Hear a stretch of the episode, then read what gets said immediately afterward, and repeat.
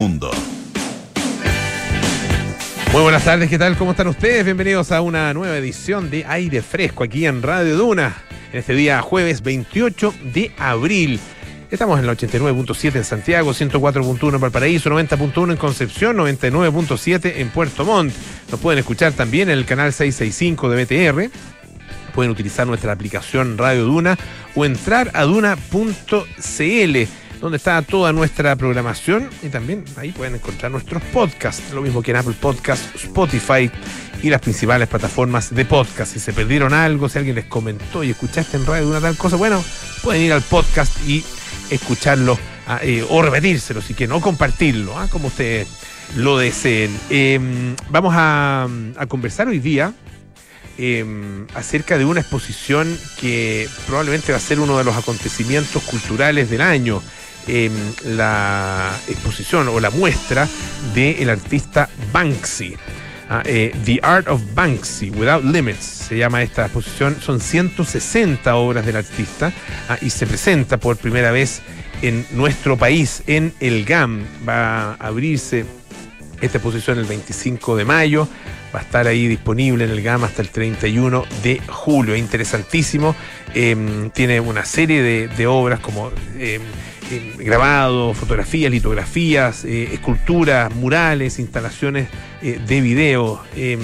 Banksy, que, que es, un, es, es, absoluto desconocido, ¿no es cierto? Es anónimo, un artista anónimo nunca se ha revelado. Hay una serie de teorías de quién podría ser, pero nunca se ha revelado su identidad y aún así, eh, gracias sobre todo a su arte callejero, eh, él es uno de los artistas urbanos más influyentes, eh, más comentados ah, y tiene, bueno, una serie de, de, de, de obras en, en, Inglaterra, en, en, Palestina también, en la franja de Gaza, en distintos lugares del mundo donde ha estado presente, donde ha mostrado su eh, su obra. Eh, así que bueno, eh, una importantísima exposición la que vamos a tener en algunas semanas más acá en Santiago. también vamos a tener panoramas con nuestra Fran Ravizza y vamos a conversar y de hecho lo vamos a presentar inmediatamente porque ya lo tenemos al teléfono. Escuchaban ustedes en los titulares con Quique Yavar que vuelve la restricción vehicular. Esas cosas como, como los cambios de hora, como que uno durante el año se lo olvida. Ah, hasta que realmente empieza a acercarse, oh, vuelve la restricción vehicular y comienza este lunes eh, y va a durar hasta el 31 de agosto. Para conversar acerca de esto y también de algunos otros temas, estamos con el ministro de Transporte, Juan Carlos Muñoz. Ministro, ¿cómo está? Buenas tardes, bienvenido. Buenas tardes, Polo. Eh, gracias por invitarme aquí a Radio Duna. Eh, ministro, a ver, eh, a estas alturas uno ya se le empieza a perder como el, la razón eh, del origen de la restricción vehicular eh, y, de, y de su justificación. Eh, ¿Por qué hoy día, a, a estas alturas, año 2022, sigue siendo necesario tomar esta medida? Bueno, no, no, es ningún misterio, ¿verdad?, que nuestra eh, cuenca aquí en la región metropolitana es una fuente o un espacio de mucha contaminación en que tiene escasa ventilación eh, y por lo tanto, y, y, parte importante de los contaminantes, de hecho un 40%, viene justamente del sistema de transporte. Ahora, no todos los vehículos contaminan de igual forma y para las personas que pueden actualizar su vehículo con cierta periodicidad y adquirir vehículos nuevos, esta, eh, esta restricción no, no les afecta, salvo eh, días de, de, emergencia. Acá tenemos eh, el, eh, el que va a afectar principalmente a todos los vehículos más antiguos, los vehículos de 2011 hacia atrás, eh, que son los causantes de mayor contaminación. Eso, eh, esos vehículos eh, ya eh, a estas alturas son más o menos qué proporción del parque total. Eso no sé si tiene la cifra. Estamos hablando de 700.000 vehículos, Polo, que ah, ya, son ya, los que tienen justamente esta condición. Es una cantidad importante, digamos. Claro, y Sí. que como decía, son los que tienen mayores eh, indicadores de contaminación, son justamente eh, ahí donde tenemos que poner el foco eh, y por lo tanto es una, una es una eh, política que sí tiene importancia. Claro, eh, porque ha habido también eh, durante eh, todo el último tiempo una, una renovación bien llamativa y bien, y bien, bien eh, em, eh, eh, notable, ¿no es cierto?, de eh, el parque vehicular. Eh, un, no sé, el año pasado, si mal no recuerdo, se vendieron 400.000 autos eh, nuevos. ah, eh, y claro, cual, no todos, acá, no todos acá en Santiago, hay muchos que también están en Sí. regiones. Y eso ha generado que en, a lo largo de todo el país hemos recibido eh, voces de cómo resolvemos el problema de la congestión. Claro. Porque en muchas ciudades del país estamos teniendo este problema. Efectivamente, 400.000 autos nuevos es mucho auto. Eh, y eso hace que, claro, la, congestión sea percibida eh, no solamente para que quienes los ven desde la vereda, sino que también para que los sufren desde, desde el automóvil. Y más importante todavía, para los que van en un bus haciendo el esfuerzo por tratar de ocupar los modos de transporte más sustentables y que ven que sus bus van lentos producto de los tacos que estamos viendo en cada una de nuestras ciudades, en particular en las horas puntas. Ahora, ministro, eh, ¿qué, eh, ¿cuál es el aporte de la em, del sistema de transporte, básicamente de los vehículos particulares, aunque también debiéramos incluir eh, al transporte público en eh, las emisiones totales de contaminación en Santiago, en la región metropolitana? El transporte es responsable de un 40% de los contaminantes, por lo que creo que es un montón. Mm. Eh, y eso hace que mi llamado sea no solamente a eh, decirle a las personas que tienen automóviles más antiguos que el 2011 o motocicletas más antiguas que el 2010, que tienen desde ahora hasta el 31 de agosto, o sea, del 1 de mayo al 31 de agosto, que están afectos a esta restricción vehicular, sino que también invitar a todos los que tienen automóvil, lo usan en forma cotidiana y que podrían hacer un esfuerzo por cambiar su modo de transporte, que podrían a lo mejor combinar con alguien para poder eh, eh, tener menor uso de los automóviles, que podrían preferir el transporte público, probarlo, los que podrían usar su bicicleta. Creo que es importante que hagamos todo un esfuerzo. La ciudad requiere de, que todos nos comprometamos con ella para poder bajar los niveles de contaminación. Estamos conversando con el ministro de Transporte, Juan Carlos Muñoz, a propósito del retorno, el, regreso de la restricción vehicular. Recuerden bien, a partir de este lunes el calendario ya está establecido, ¿no, ministro? Así es, eh, tenemos un calendario en que hay dos dígitos en particular para los días normales de restricción, eh, en que, bueno, los lunes los 0 y 1, martes 2 y 3, miércoles 4 y 5, jueves 6 y 7 y los viernes tocan los dígitos 8 y 9 y la eh, restricción vehicular comienza los, días los días de semana, de lunes a viernes, entre 7 y media de la mañana y 9 de la noche. Ahora, ministro, el, esta es una medida que, que claro, se viene tomando desde los años 90, si mal no recuerdo, ah, eh, no, sé, no, no, tengo la, la, la, fecha exacta, usted a lo mejor tiene, la, tiene el recuerdo de eso, em, y, y uno dice, bueno, ¿hasta, hasta qué momento va a ser necesaria? Eh, esto se, por, el cambio tecnológico, por la renovación del parque vehicular, por eh, la, eh, la introducción y en algún minuto me imagino que irá a haber una masificación de la electromovilidad.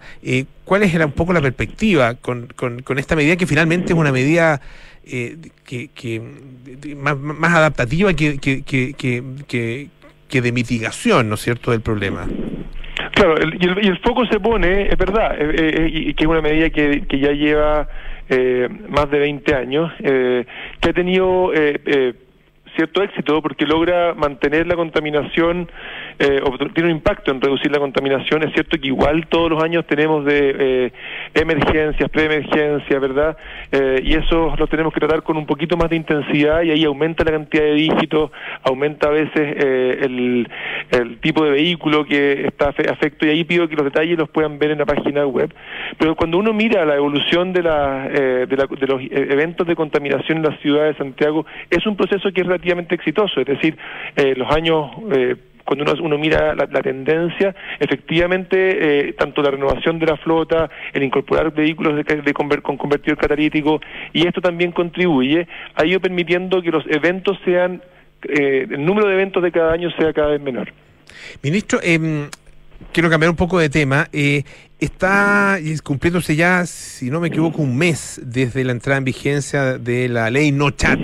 Ah, eh, ¿Qué, qué, cómo, cómo, se evalúa eh, lo que ha ocurrido durante este periodo? Eh, la verdad que eh, el, utilizar los, teléfonos celulares, chatear o utilizarlo para distintos tipos de cosas, yo imagino que la gente se mete, no solo chatea, sino que se mete a Facebook, a Instagram, qué sé yo, en, mientras va manejando. Y es una costumbre, la, verdad que muy generalizada.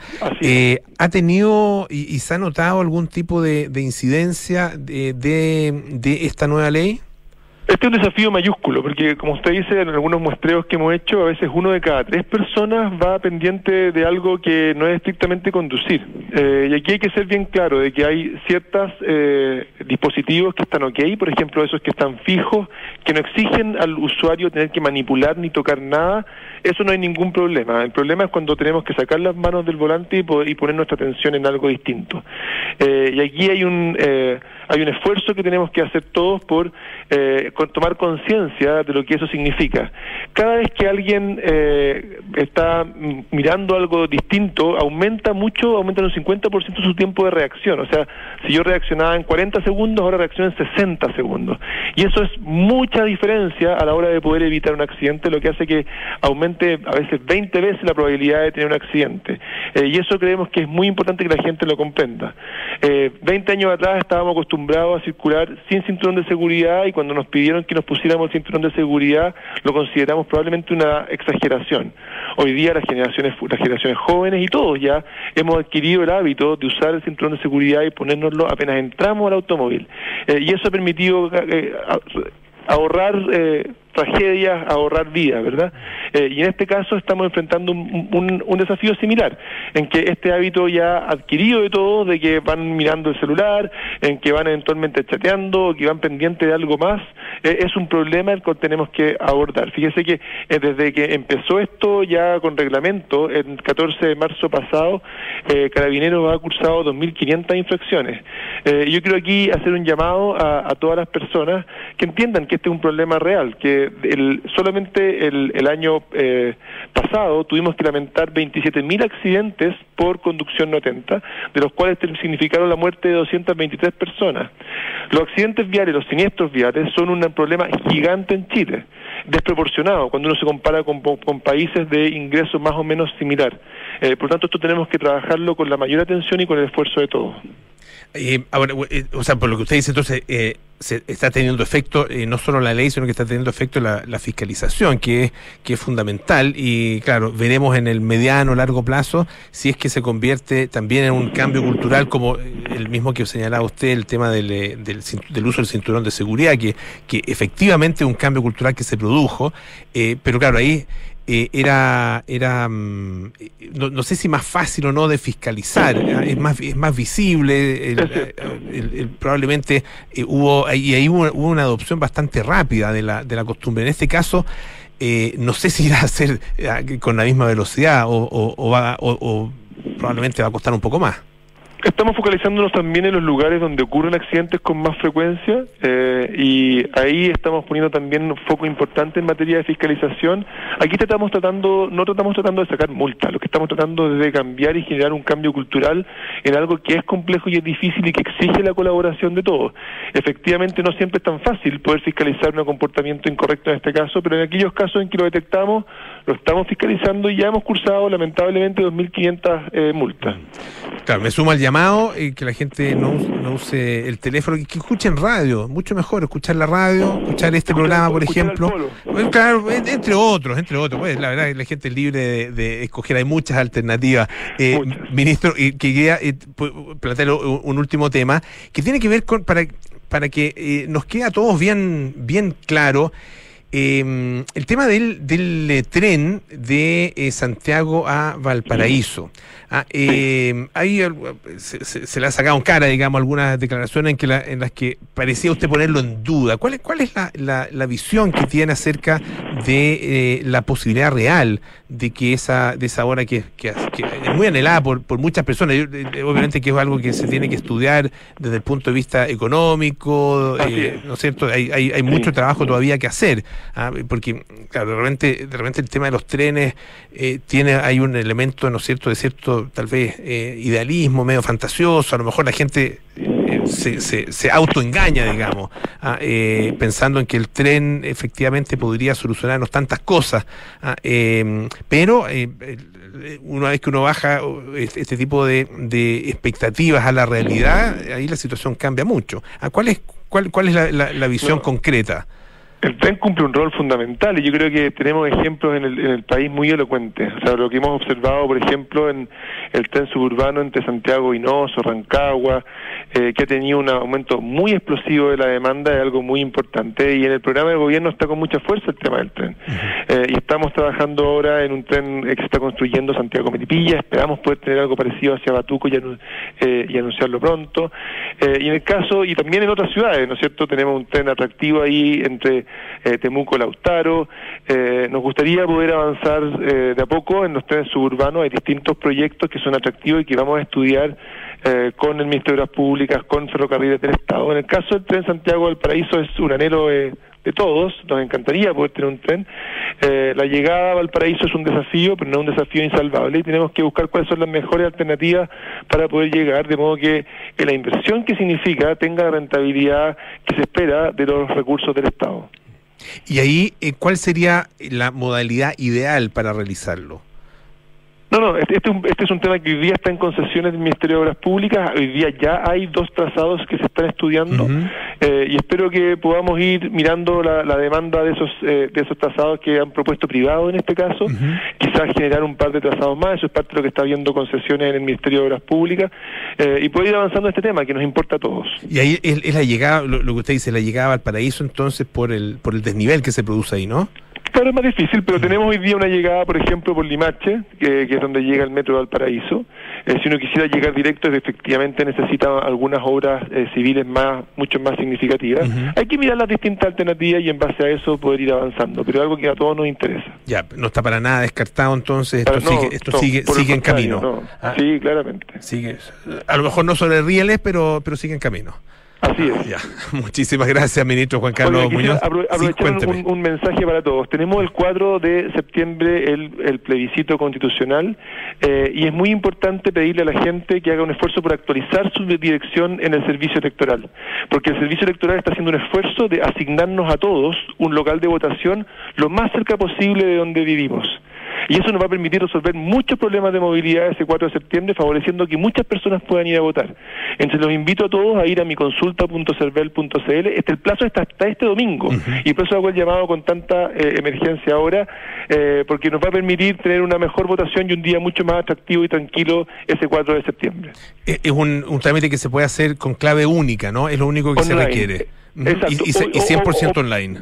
Exactamente. También se puede hacer presencial en el registro civil, en el servicio electoral, eh, pero online se puede hacer en este sitio web, miconsulta.cervel.cl, con clave única. ¿Le puedo aprovechar de hacer una consulta con respecto a eso? Eh, que una duda que, que, que, que tengo. Eh, si, si, por ejemplo, yo vivo en un, o sea, obviamente vivo en un determinado lugar y el, el lugar de votación al que tengo que ir ahora me queda relativamente lejos, eh, el servicio electoral va a asignar eh, uno nuevo. uno nuevo sí o sí digamos aunque yo no, lo aunque yo no lo modifique. Ah claro no lo que va a haber es un, un, reordenamiento de todos los locales de votación dentro de, dentro de las circunscripciones correspondientes. Perfecto. de modo a todos tratar de hacer un esfuerzo no sé si a todos les va a resultar porque esto es un proceso difícil pero van a hacer un esfuerzo por poner a todos en los locales más cerca de su domicilio. Ya pero si hoy día si, si yo no hago nada no me van a cambiar el local de votación o, eventualmente me lo podrían cambiar? los van a cambiar a todos, independiente de que uno se acerque o no se acerque. Porque hay que, hay que reordenar para dejar a todos lo más cerca de su domicilio, lo que significa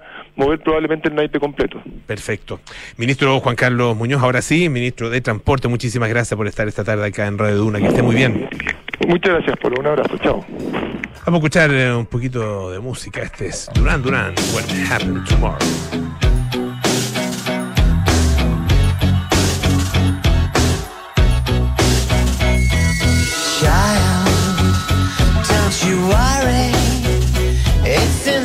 You're growing up in such a hurry brings you down. The news they sell you to put in your mind that all mankind is a failure.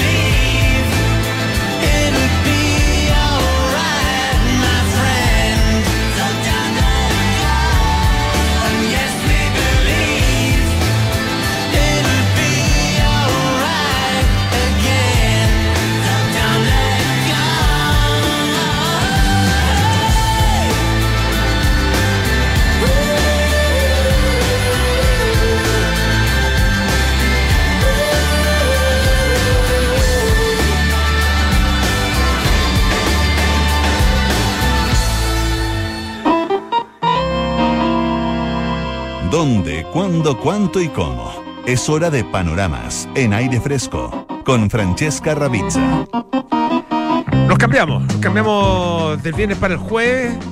Ah, y mañana estaremos con Paula Frederick hablando de cine, de series, ah, de televisión, etcétera. Pero hoy hablamos de panoramas con Francesca Ravizza. A partir de ahora los días jueves. ¿Cómo está, Fran? Bien, volvimos a los jueves. Volvimos a tienes toda la razón. Volvimos pues, a los tienes toda la jueves. razón. Sí, pues. Bienvenida, pues. Muchas gracias. Oye, panoramas para este fin de semana. Este fin de semana se celebra el Día Internacional de la Danza y el GAM va a celebrar viernes, sábado y domingo este, este día con distintos eventos públicos y como lo híbrido llegó para quedarse.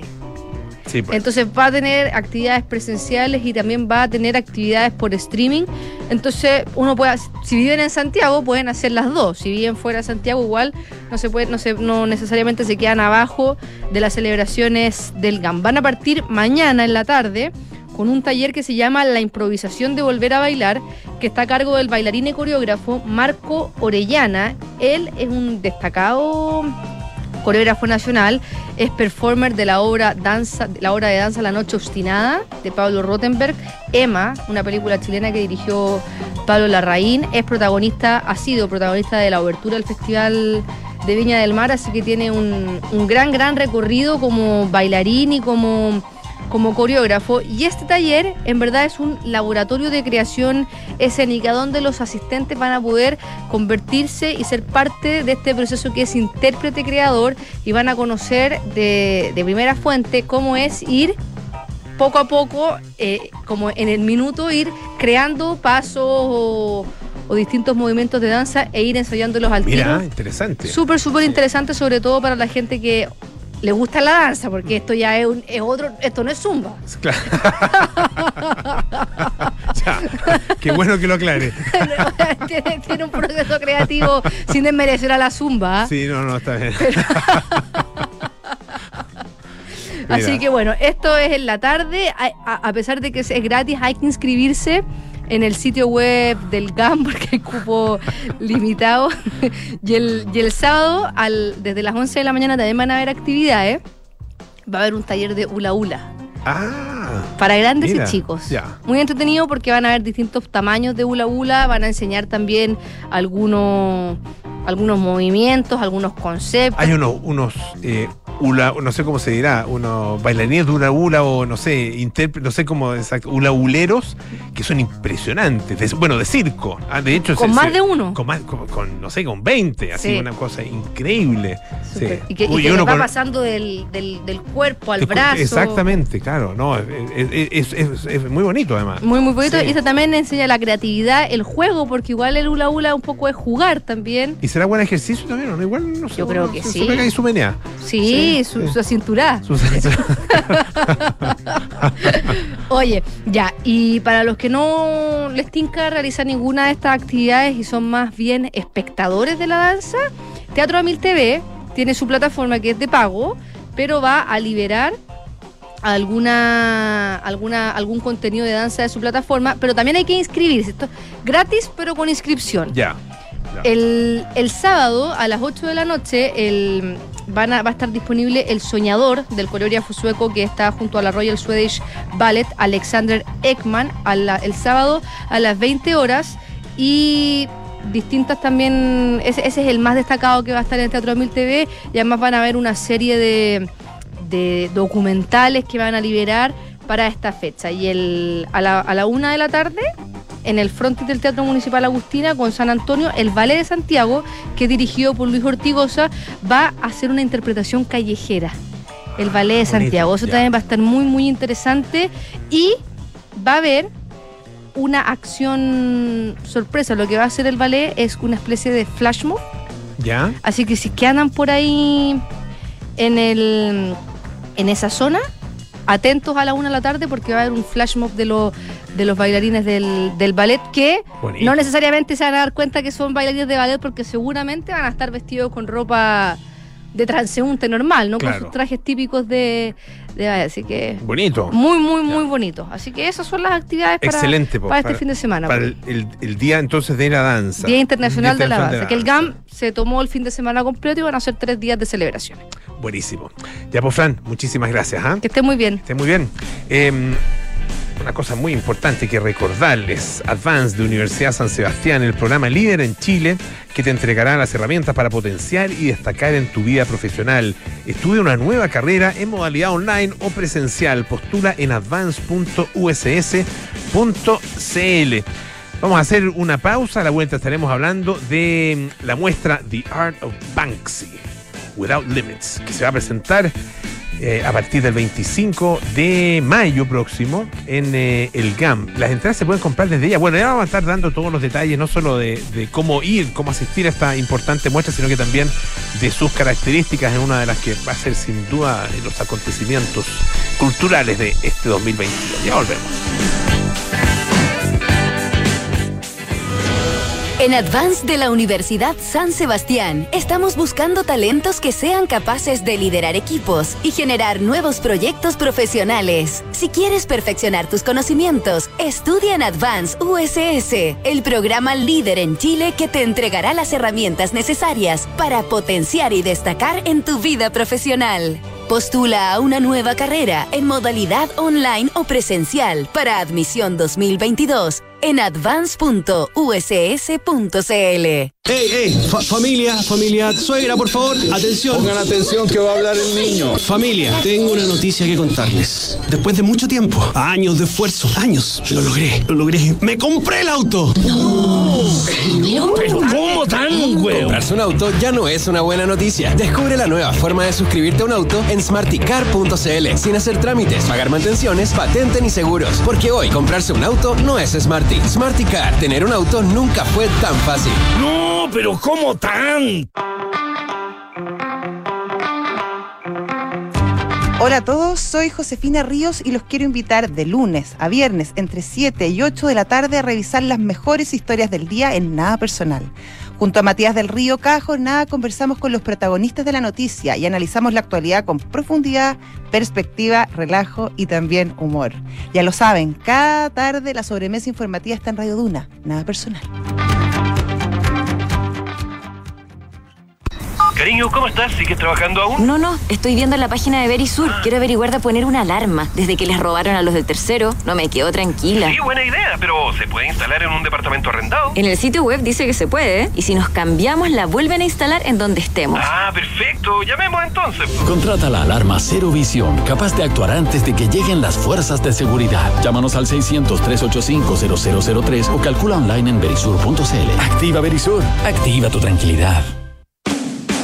Estás en aire fresco con Polo Ramírez. Ya estamos de vuelta aquí en aire fresco. Esto es Radio Duna.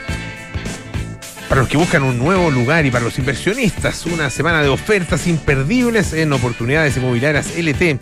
Las últimas unidades de distintos proyectos con descuentos irrepetibles. Hasta el 30 de abril entra a oportunidadeslt.cl. Eh, esto me sorprende, ¿ah? Eh, sabe que, eh, bueno, Elon Musk tiene alrededor de 88, 87 millones de seguidores en, eh, en Twitter. 87.9 millones, ah, para ser bien exacto. Bueno, el punto es que eh, se está convirtiendo eh, a través de una compra por 44 mil millones de dólares, una cifra que realmente inconmensurable. Y se está convirtiendo en el nuevo dueño y único dueño de, de Twitter. Ah, eh, imposible saber para qué, por qué. eh, bueno, todas las todas las explicaciones, eh, la verdad es que, no sé, a mí por lo menos no, no me han bastado para entender cuál es el cuál es el sentido de esta compra por parte de señor Musk, pero él podrá, ser el hombre más rico del mundo, así que puede hacer lo que quiera con la plata. Bueno, cualquiera puede hacer, aunque no sea más rico, puede hacer lo que quiera con la plata. El punto es que una de las cosas que él ha dicho que tiene como objetivo es eliminar a los bots, a los spam bots, ¿ah? o sea, todas esas cuentas creadas eh, por, al- por alguna razón, por algún, eh, con algún eh, objetivo y que quedan ahí, que prácticamente no existen, que no se usan, que tienen poquitos seguidores, que tienen muy poco movimiento, hay que finalmente se usan realmente para campañas, para otro tipo de cosas. Ustedes saben, en política sobre todo se habla mucho del tema de los bots. El punto es que eh, todas estas grandes celebridades tienen muchos seguidores bots. Ah, es decir, seguidores eh, vacíos, digamos, ah, eh, donde, no, hay, no hay efectivamente una persona dueña de una cuenta que siga y que, actúe, o sea, que, interactúe, em, que publique cosas, que tenga algún tipo de actividad, sino que está ahí. ah, es un bot. Y tienen porcentaje bastante importante. Y dentro de los que tienen porcentaje más importante de bots dentro de sus seguidores está precisamente el señor Elon Musk. ¿Saben qué porcentaje de bots corresp- o sea, eh, qué porcentaje corresponde a bots del total de sus seguidores? Un 48%. Es decir, casi la mitad de los seguidores de Elon Musk son bots. Esto es una información que publica la revista Time a partir de em, el análisis que realiza una empresa especializada que se llama Spark Toro. Em, ellos analizan, hacen, hacen eh, un, análisis de, de distintos factores eh, eh, a, partir de selección de cuentas. En este caso analizaron 2.000 cuentas ah, em, que son parte de las 100.000 eh, cuentas más recientes eh, que han seguido a Elon Musk. Ah, y de ese análisis, bueno, se, eh, se- se investigan, digamos, eh, distintos, se revisan distintos elementos, ah, como eh, por ejemplo em, si tienen una URL relacionada, si esa URL existe o no, ah, eh, si tienen información en sus perfiles, eh, los seguidores que tienen, em, em, etcétera, las interacciones que han tenido. O sea, se revisa a ver si efectivamente existe o no una, una, mm, una persona, un ser humano detrás de esa cuenta específico. Y se llegó a la conclusión de que efectivamente el 48% de los seguidores de eh, Elon Musk correspondían a bots. Es alto, pero fíjense que es, claro, es más alto que, varios otros, varias otras celebridades, pero hay algunas que andan por ahí cerca. Por ejemplo, Fíjense que eh, Barack Obama, ah, eh, perdón, Bill Gates tiene eh, un 46% de seguidores votos. Eh, Barack Obama un 44%. ¿ah? Eh, ellos tienen muchos, muchos seguidores. Obama tiene 131 millones de seguidores. Y otras celebridades, como por ejemplo Kim Kardashian, que tiene 72 millones de seguidores, eh, o Cristiano Ronaldo, con 90 y- 99,5, tienen un aproximado de 45 a, y, y 43% de eh, bots. Eh, ahora, el que le ganaba a todos era Donald Trump. Ah, em, de acuerdo con análisis de Spark Toro, el 61% de sus 54,8 millones de seguidores correspondían precisamente a bots. Vamos a escuchar un poquito de música. Este es Red Hot Chili Peppers con Airplane.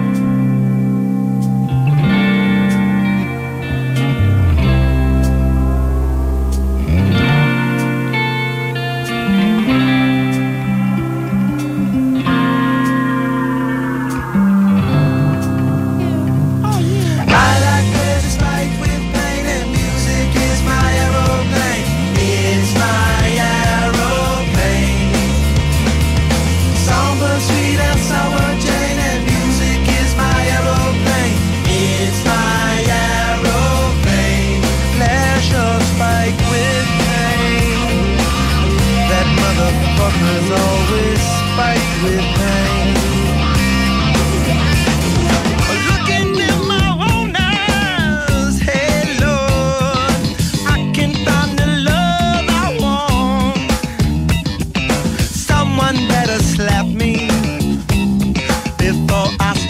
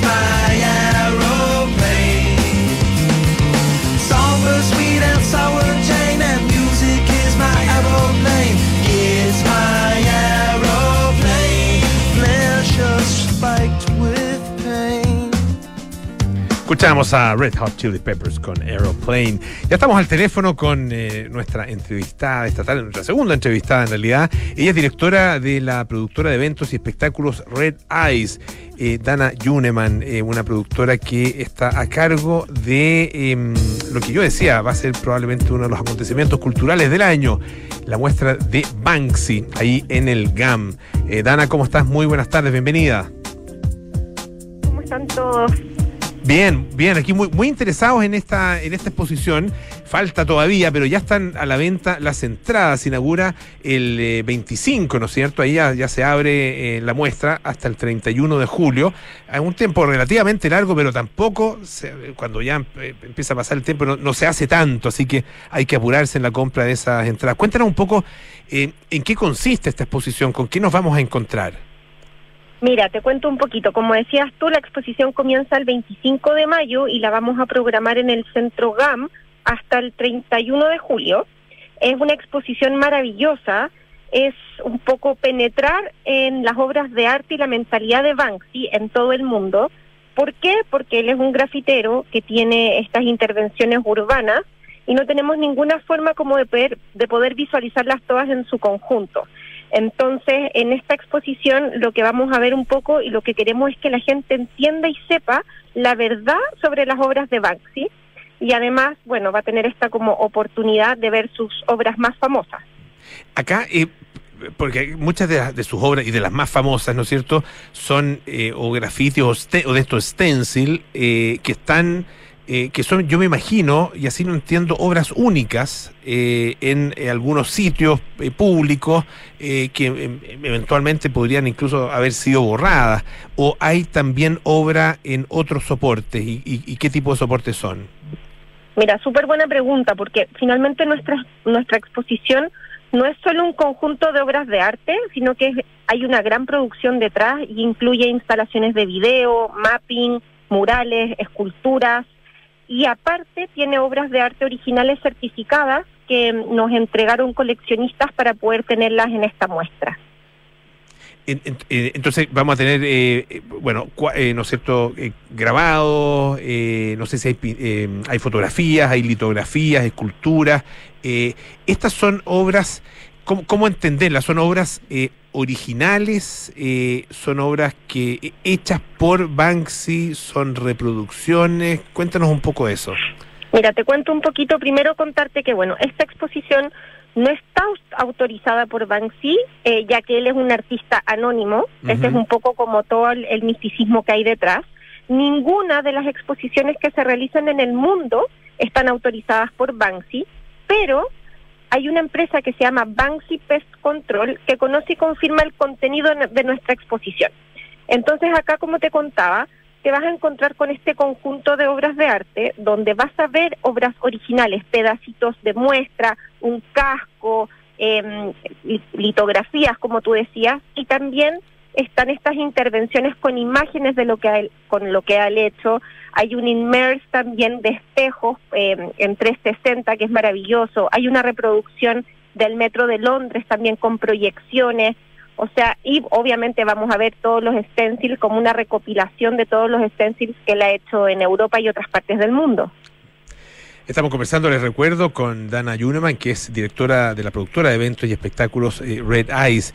Eh, el, tú decías, él, él es uno, es, es, eh, de alguna manera vamos a ver aquí o conocer la verdad, ¿no es cierto?, de la, de la obra, no del personaje, obviamente, porque él va a seguir y sigue siendo eh, un artista anónimo, ¿no es cierto?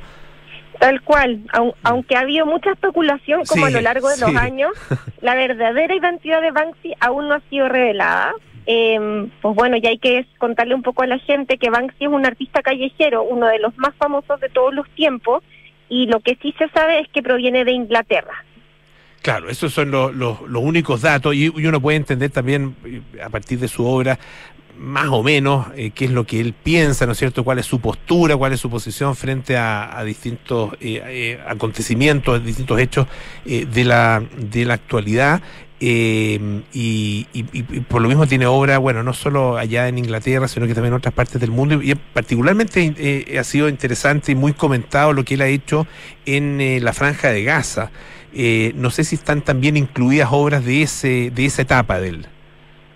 Lo que pasa es que él tiene varias em, como obras que son bien, bien como emblemáticas y finalmente él pone en la palestra temas que son súper fuertes, o sea, a través de su de sus eh, grafitis.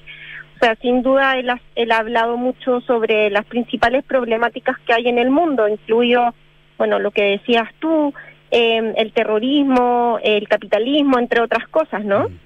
Claro, claro. Y, y- y hay algunas algunas de las obras que son eh, puestas, digamos, es el mismo la misma imagen eh, que es puesta en distintos contextos.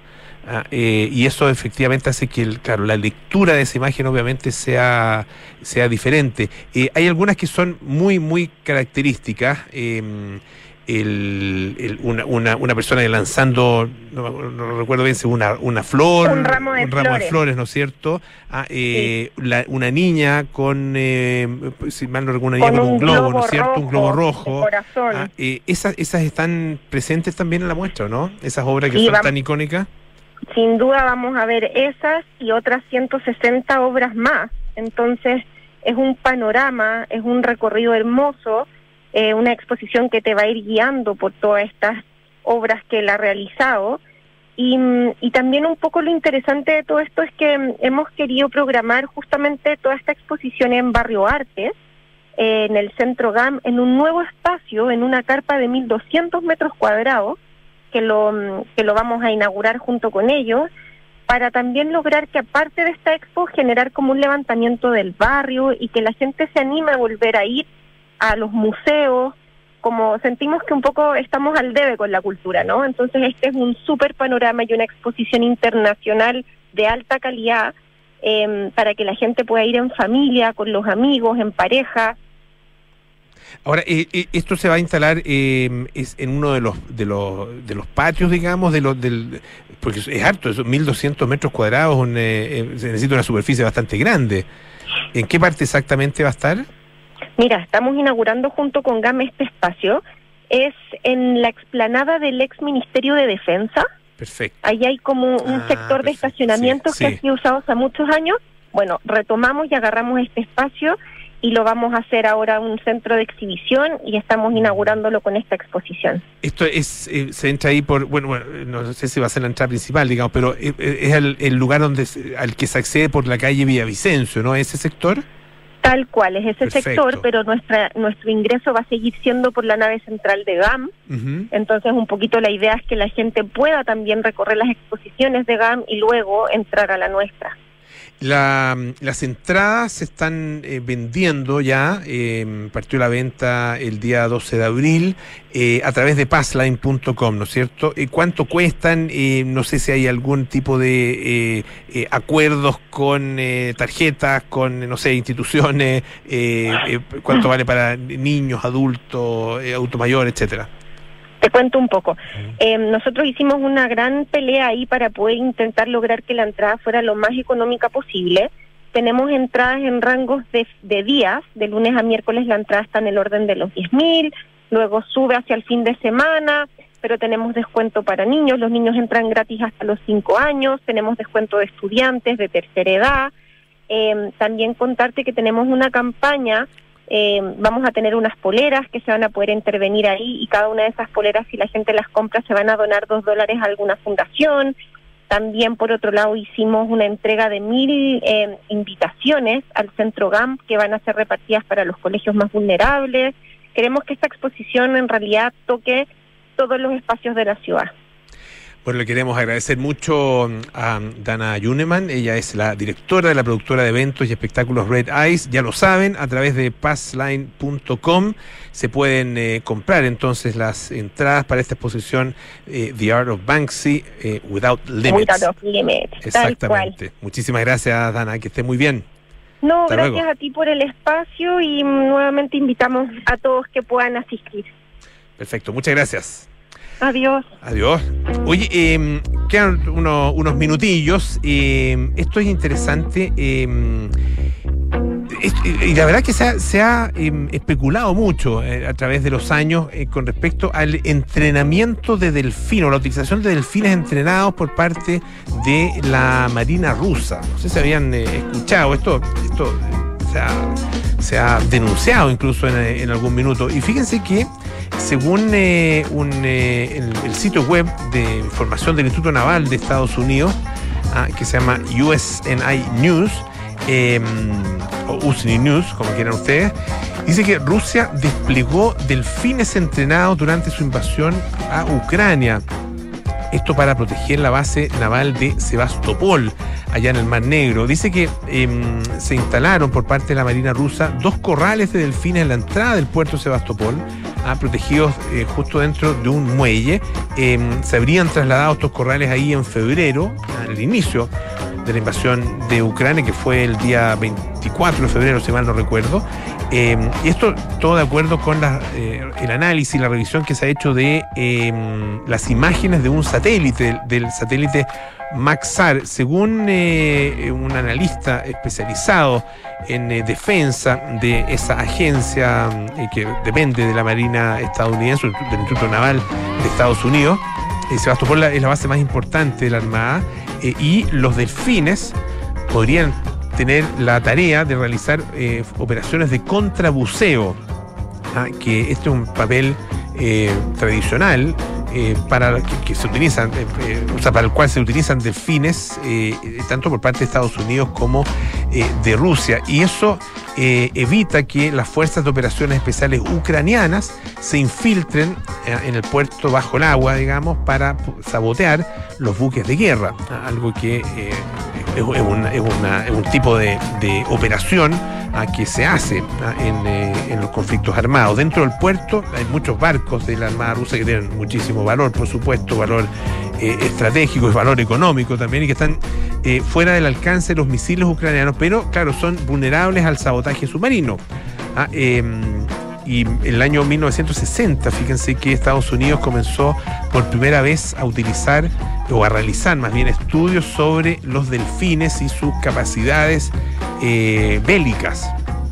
Eh, se invitaron en un principio a probar eh, qué tan hidrodinámicos eran, ah, se esforzaron por aplicar estos hallazgos en los torpedos. ah. Eh, ustedes saben que la, investigación y la ciencia eh, orientada o dedicada al tema armamentístico y al tema bélico eh, ha sido durante toda la historia uno de los grandes impulsores del desarrollo del conocimiento. Eh, pero recién en el año 1967, ah, de acuerdo con una nota del diario El Mundo de España, eh, recién en el año 67 el programa de mamíferos marinos de la Marina de Estados Unidos se convierte en un proyecto, digamos, propiamente tal, eh, y eh, comienza entonces a entrenar delfines para misiones de búsqueda de minas y protección forzada. Eh, han sido entrenados también para proteger los puertos contra buzos enemigos. Eh, ¿Qué pasa ahí? Bueno, lo que, lo que ocurre es que se entrena al delfín para que cuando se acerque un buzo enemigo, eh, el delfín golpea un dispositivo en la espalda de la persona que los arrastra a la superficie. Eh, o sea, lo, lo ataca al delfín, digamos, al, buzo. Durante la Guerra Fría, ah, eh, indica esta nota que la Marina Soviética desarrolló varios programas de entrenamiento de mamíferos marinos, incluido justamente el entrenamiento de delfines, nada menos que en el Mar Negro. Ah, eh, y de hecho era cerca de Sebastopol. ah, eh, donde se encontraba esta base de entrenamiento. Eh, también eh, la flota del norte de Rusia utiliza eh, mamíferos marinos, ah, las belugas, por ejemplo, focas, ah, eh, que tienen la- las características, digamos, suficientes como para poder mantener el calor. Ahí están mejor protegidas contra el frío que los delfines para ser utilizados en, eh, en esas zonas, eh, zonas más cercas del Ártico, eh, la- las zonas polares, digamos. Eh, de hecho, la unidad del Ártico se ha vuelto más activa en los últimos años respecto al uso de eh, mamíferos marinos, particularmente las belugas, esta- estas ballenas como claritas, ¿no es cierto? Ah, y como gorditas, que son, que son como favoritas de los, de los mamíferos marinos favoritos de los niños, las, las belugas. Bueno, eh, el año 2018, ahí en el Mar Negro, los delfines eh, se desplegaron, dice, durante varios meses en la base naval rusa del Mar Mediterráneo, en Tartus, Siria, ah, según también mostraron estas fotos satelitales. Y los corrales móviles utilizados para ese despliegue eran muy similares a los que se encuentran actualmente en el puerto de Sebastopol. Y sí, tenemos un minutito más, ¿o no? Hay una pequeña, pequeñísima historia, pequeñísima. Lewis Hamilton, el eh, piloto de Fórmula 1, fíjense que ganó una batalla legal para poder, ¿saben qué? Cortar un árbol. Un árbol, claro, un árbol en su casa que queda ahí en la zona del oeste de Londres. Esto después de que la municipalidad aprobara una solicitud, a pesar de que eh, había sido presionada, ¿no es cierto?, para eh, bloquear la tala ah, de este árbol. El eh, piloto, Lewis Hamilton, ah, que es británico, ¿no es cierto?, eh, quería eliminar un ciruelo ah, que está ahí delante de su casa en Kensington. Eh, y también quería podar un magnolio en la parte trasera. Y finalmente, bueno, eh, había dictaminado el municipio de Kensington y Chelsea eh, que las obras podían llevarse a cabo a pesar de los llamados para salvar los árboles. Eh, un visitante de esa, de esa zona, un vecino, ah, dice que la eliminación de estos árboles ah, eh, puede ir en detrimento de la zona y me da miedo, dice esta persona, pensar que estos hermosos árboles puedan ser eliminados para hacer espacio para una extensión u otras estructuras. Ah, hay otro opositor que también se quejó y dijo que la decisión de eh, Hamilton era absolutamente frívola. La carta de aprobación ah, únicamente indica que la municipalidad espera ver un pequeño árbol ornamental de sustitución, un abedul, un cerezo, una magnolia, ah, un arce ornamental plantado en una posición similar o adecuada y eh, este árbol, o sea, pueden cortarlo, pero tiene que sustituirlo, dice, por otro, tiene que eh, plantarse en el próximo periodo de plantaciones, que va del primero de noviembre al 31 de marzo, tras la retirada del árbol existente. Las preocupaciones que tiene eh, Lewis Hamilton. Uno piensa que lo único ah, de lo que están eh, ocupados estas personas es de eh, su profesión, pero no, les interesan también, eh, les interesa el paisajismo. ¿ah? Desgraciadamente votando, o sea, cortando árboles, pero bueno. Cosa del carta notable viene a continuación con Bárbara Espejo, luego nada personal con Josefina Ríos y Matías del Río, terapia chilense con Arturo Fonten y Sergio Ursúa y sintonía crónica epitafios con Bárbara Espejo y Rodrigo Santa María. Nosotros nos juntamos mañana a las 6 de la tarde para más aire fresco. Que estén bien, sigan en Radio Duna. Chao.